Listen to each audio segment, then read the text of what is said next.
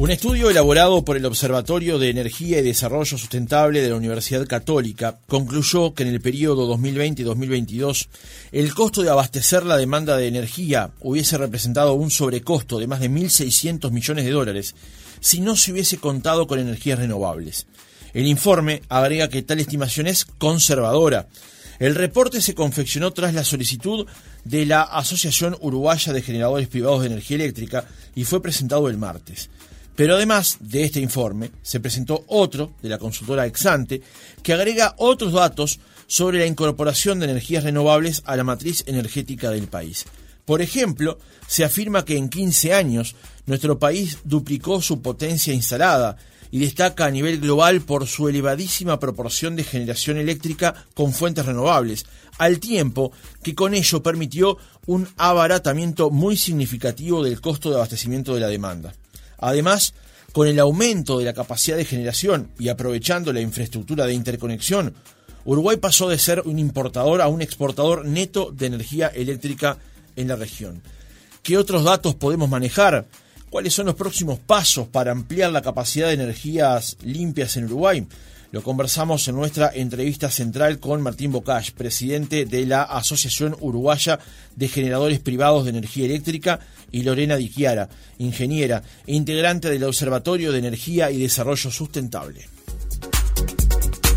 Bocage, ¿cómo le va? Buenos días, gracias por acompañarnos. Buenos días y gracias por la invitación. Lorena Diquiara, buen día, ¿cómo le va? Eh, buen día, muchas gracias por la invitación. Por favor, es un gusto para nosotros. Para comenzar, conviene explicar qué es la Asociación Uruguaya de Generadores Privados de Energía Eléctrica. Se presentan como una asociación civil sin fines de lucro activa desde el año 2007, ¿es así? Sí, correcto. La, Asociación Uruguaya de Generadores Privados de Energía Eléctrica eh, agrupa a todos los, generadores eh, que están activos en, Uruguay. Eh, hoy, hoy más o menos reúne en el entorno de los, de los casi los 2.000 megavatios instalados. producimos cerca del, en el 2021 tuvimos, producimos cerca del 40% de la demanda de lo que consume el país de energía y, y dentro de lo que son las nuevas las nuevas tecnologías eh, tenemos instalado más o menos el, el 80% de lo que está instalado en el país. ¿Cuántas empresas son? Somos alrededor de 15 empresas. ¿Son todas de capitales nacionales? Hay de las dos, hay eh, nacionales y extranjeros. ¿Las extranjeras de qué procedencia son, digamos? Eh, hay de europeas, eh, de americanas, hay, hay, un poco de, todos lados. También hay jugadores este, públicos en el área de la energía renovable, como es el caso de UTE, digamos, a través de sus parques, ¿no? Por supuesto, UTE tiene parques propios y tiene parques mixtos, con, también con inversores privados. en el caso del observatorio, es un programa académico que busca generar análisis y opinión independiente sobre el sector energético. ¿Qué más podemos agregar a esa descripción, Diquiara? Bueno, este, creo que está que es básicamente eso eh, y lo que queremos también nuestro nuestro rol también es de difundir y que todo sea transparente en el sector. Tenemos también desde hace unos años, incluimos la parte de desarrollo sustentable, antes éramos solamente de energía, porque entendemos que todo lo que es desarrollo sustentable y emisiones cada vez va a ser más importante para el país. Claro. Ustedes trabajan a demanda, por ejemplo, en este caso, de una entidad que le solicita un informe o ustedes confeccionan informes, este, digamos, directamente por interés propio? Eh, las dos cosas hacemos, o sea, este, tenemos mucho a demanda. Con AUSPE tenemos una relación este, muy estrecha de colaboración, en las cuales también mensualmente hacemos un monitor del sector este, eléctrico uruguayo. Tenemos también una parte también propiamente académica de desarrollo de productos, de papers, de investigación. También otra parte que es de desarrollo de cursos de capacitación, como es el hidrógeno verde, y también de proyectos, que tenemos proyectos con el BID, con, tuvimos con la Cámara de la Construcción, hicimos también un libro y otra serie de cosas. O sea, que es un mix de varias cosas. Claro. Eh, usualmente damos por sentado que todos necesariamente sabemos que es la energía renovable y no es así. ¿eh? Ingeniero Iquera, ¿podemos explicar brevemente qué es una energía renovable? Eh, sí, es, es la que es producida a través de una fuente que, que no, se agota, por decirlo de alguna manera, como puede ser este el viento, como puede ser también este el sol, como podría ser, por ejemplo, el agua. Es algo que continuamente valga la redundancia, se va generando, o sea, el recurso es este renovable.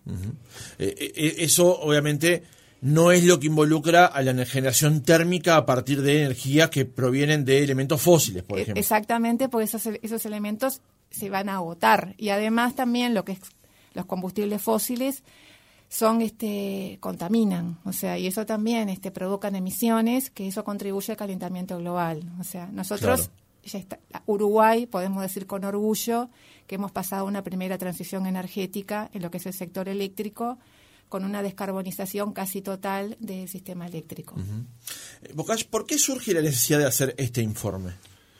Bueno, el primero surge, es, es, uno de los roles de la, de la asociación, eh, eh, estar informando del sector eléctrico, ¿no?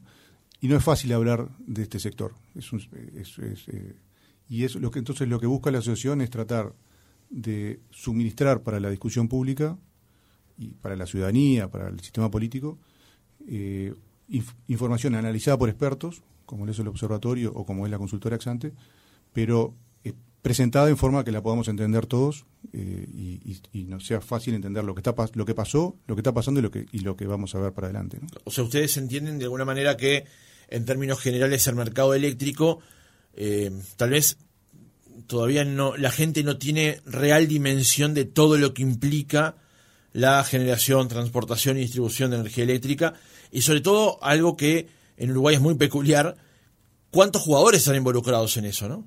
Porque eh, en términos generales tenemos una conciencia de que todo es UTE y es algo más que UTE, ¿no? Exacto. Sí, a la primera parte de, lo que decís es así, eh, nos cuesta hasta leer una factura de energía, o sea, es, complicado hasta leer una factura, entonces es, es un sector que tiene su complejidad, este, y bueno, y lo que y es así, es un sector que ha evolucionado dentro de esta primera transición. Lo que ha pasado es que esta, es un, fue un esfuerzo público-privado, yo creo que las mejores expresiones de un esfuerzo público-privado que hemos tenido en Uruguay, eh, y, se hizo donde el Ministerio de, eh, de, Industria, Energía y Minería fue el, el que llevó adelante esta política de Estado. UTE puso contratos eh, que fueron que dieron tranquilidad y seguridad en el largo plazo y bancabilidad y los privados apostaron en ese momento a, esa, a, toda esa propuesta ¿no? y, seguimos apostando fuerte.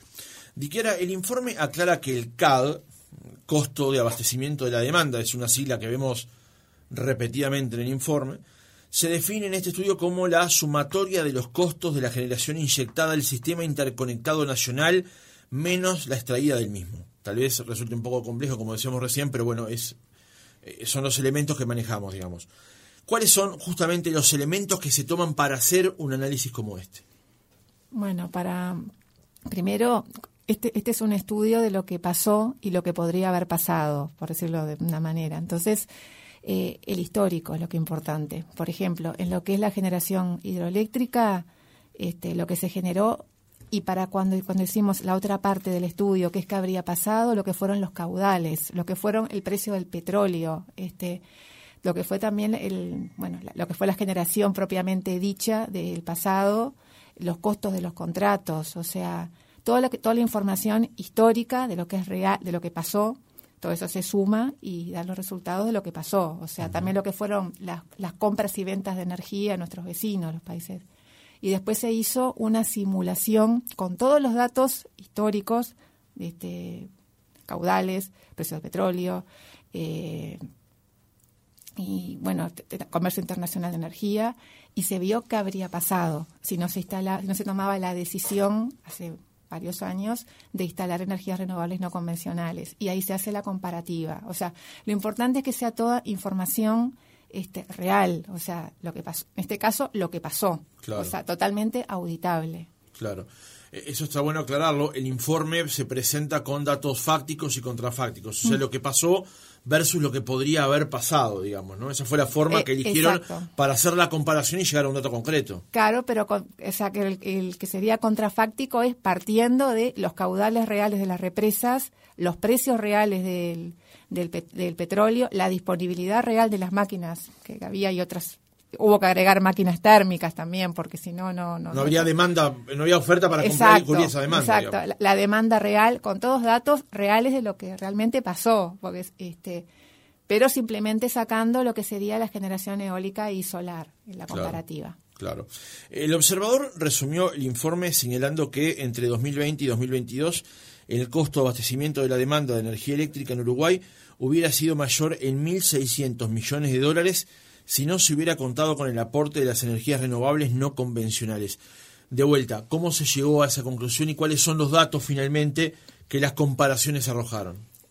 Bueno, primero, el, fáctico son los datos reales, o sea, los datos reales de lo que se generó realmente, los, este, costos, que, los costos que se incurrió, este, luego también los ingresos por exportación de energía, que fueron cuantiosos, sobre todo en 2021, lo que se pagó por importación de energía, que fue un poco, y después se hizo, y entonces esos son datos reales que, este, que bueno, y después lo que se hizo fue, se hizo una simulación en el modelo que utiliza Uruguay, que es el CIMCE, en la cual se hizo, bueno, cuando empezó el año, la cota en las represas era la siguiente, se puso las cotas. Los aportes hidrológicos a lo largo del año, los caudales de la represa fueron los siguientes, se cargaron todos los caudales. Los precios de los combustibles mensualmente fueron los siguientes y se hizo una simulación. Al hacer la simulación se obtuvo un resultado y ese resultado fue el que se comparó año a año con el dato real. O sea, en la simulación se, se quitaron las renovables. O sea, es el resultado de una simulación basada en datos reales este, con datos con, el, con lo que pasó realmente con, con, todas las renovables. Eso fue lo que se hizo. Como digo, ese estudio es totalmente auditable. La sala con la que se hizo también es libre, cualquiera puede tomar el mismo estudio y ver todos los datos que se pusieron y la fuente de donde que son toda información pública también. Ese dato, como decía entonces, arrojó que de no haber ido por ese camino, hubiéramos tenido para generar la misma energía para cubrir esa demanda, 1.600 millones de dólares más caros. Exactamente, sumando los tres años. ¿Cómo advirtió esos datos cuando se le presentaron el informe Bocash? No, es, eh, contundente, ¿no? Eh, o sea, al final, yo por eso el otro día en la, conferencia decía que es, que es una historia de éxito, porque es una historia donde, bueno, pues, hay una política de Estado, hay un esfuerzo público-privado, pero el resultado de eso es que descarbonizamos una matriz energética al más de un 90% y que bajamos el costo de generar nuestra energía eléctrica a la mitad. O sea, es, eh, es, muy fuerte.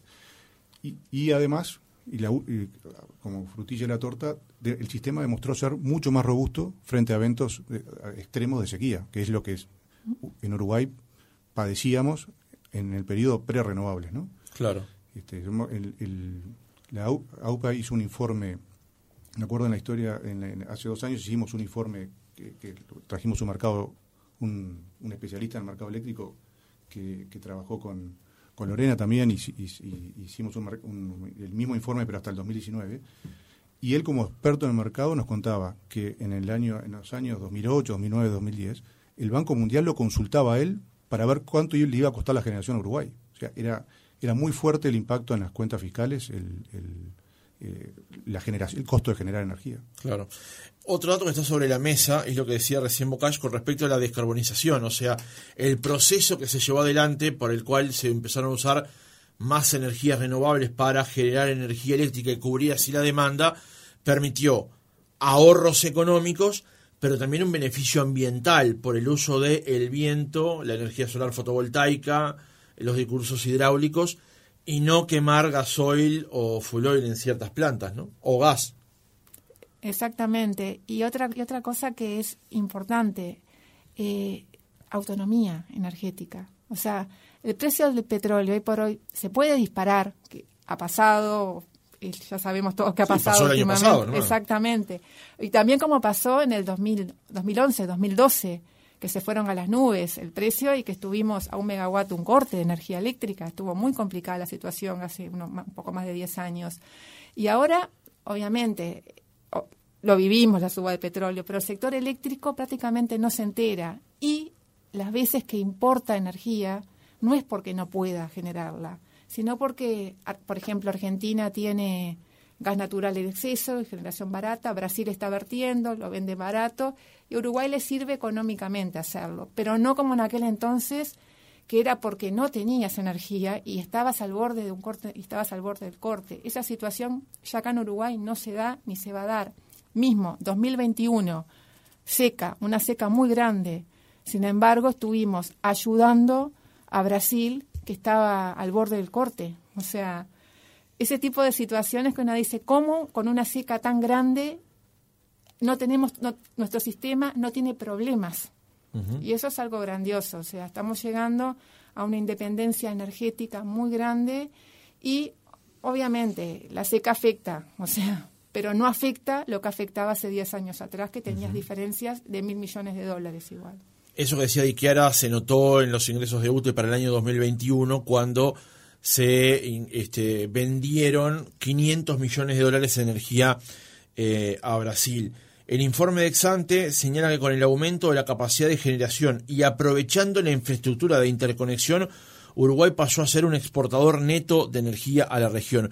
¿Cómo lo advierten justamente los generadores privados ese tema de Uruguay pasar de ser un país con problemas para, la, para cubrir la demanda propia, como decía recién Diquiara, a resolver ese tema y a la vez poder exportar energía?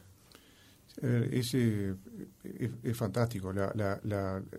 el primero que hay que, hay que agregar a, toda esta transición energética es que también una parte, un, componente importante de inversión fue la, conversora con Brasil, que nos permitió aumentar el flujo de exportación hacia, Brasil. Teníamos una que estaba en Rivera, que era de menor porte, y se generó que está en Cerro Largo. Exacto, y eso fue también un paso muy importante al que aportó muchísimo al sistema eh, pero increíblemente esa conversora que pensábamos recuperar la inversión con importación de energía, terminamos pagándola con exportación de energía. Entonces, eso es, eh, yo creo que es parte de las, de las buenas condiciones.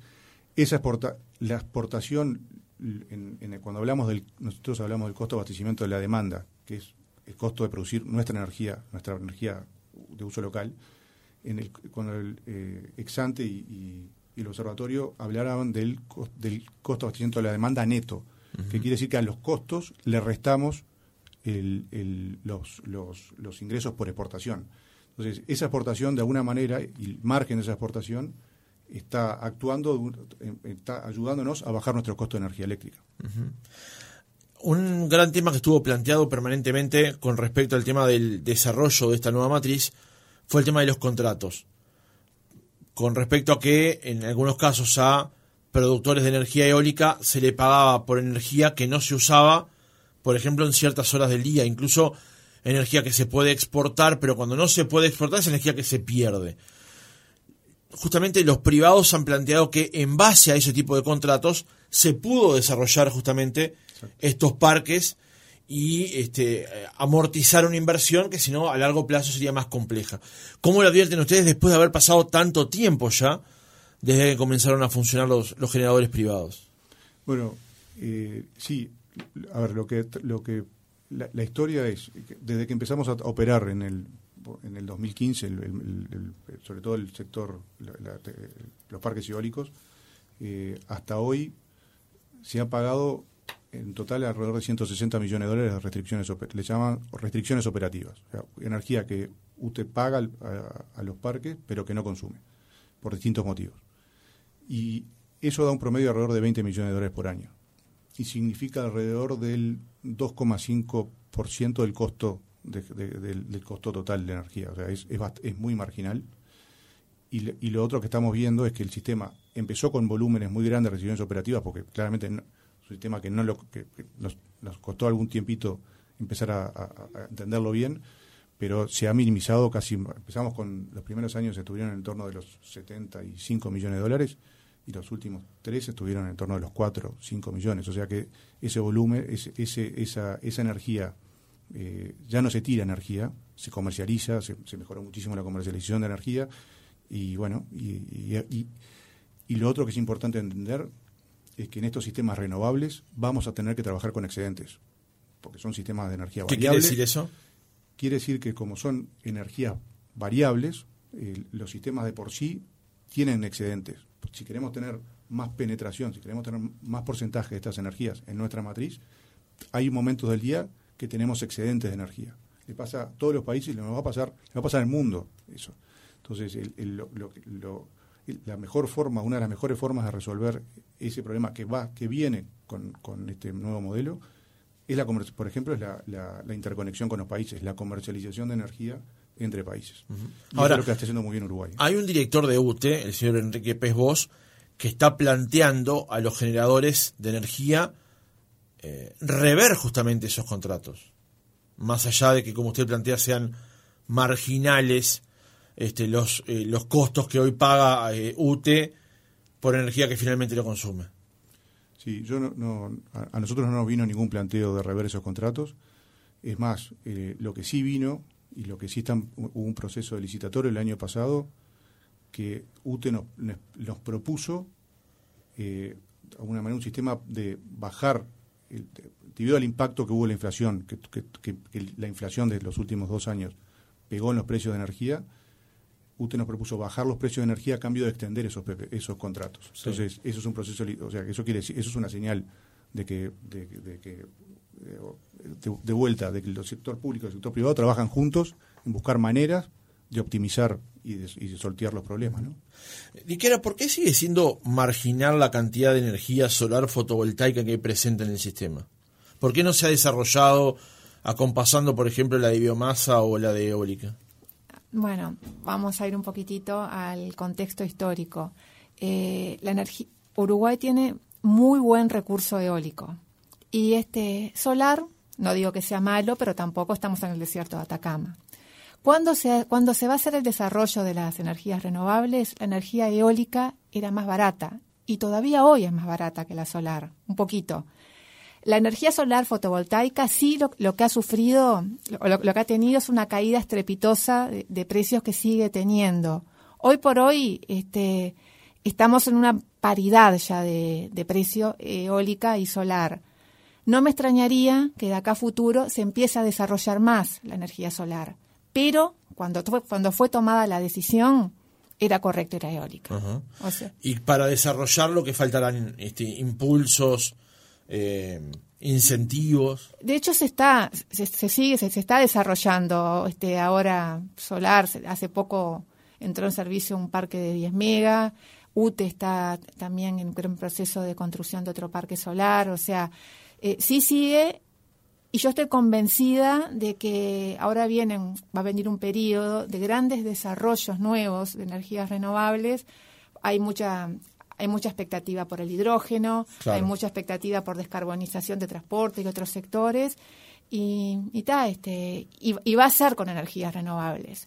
Pero, como digo, el, el recurso eólico de Uruguay era muy bueno y en el momento que se tomaron la decisión, eh, la eólica era mucho más conveniente que la solar. Ahora ya esa, ya esa relación, la relación ya está muy pareja. O sea, pero es por, por el recurso del país para ir cerrando el reportaje, Bocash, eh, se ha dicho que la capacidad instalada que tiene Uruguay hoy cubre la, demanda que, puede tener el país, que por supuesto debe ir creciendo con relación a su desarrollo industrial y demás. Hoy, y tomando la última parte de lo que decía Iquiara, ¿es necesario, cree usted, seguir invirtiendo en el desarrollo de energías renovables versus, por ejemplo, respaldos térmicos como ocurrió hace poco tiempo, cuando ocurrió la, sequía más, más extrema, donde no se podía generar tanto con la hidráulica y se tuvo que recurrir a la Central del Valle o a la Central Combinada de Punta del Tigre? Sí, los sistemas claramente van hacia, hacia, hacia, hacia las, caminan hacia las energías renovables y a, y a descarbonizarse eh, al, al, al 100%. Este, la incorporación de tecnologías nuevas, como también el almacenamiento con baterías, eh, va a ser parte de todo esta, este, de este juego. Eh, y, es, y eso es eh, ese camino que, no, tiene marcha atrás. No, no, no tiene marcha atrás. El, el, mundo ha decidido no sacar más carbono de abajo de la Tierra y ponerlo arriba. Y esa es una, una decisión tomada.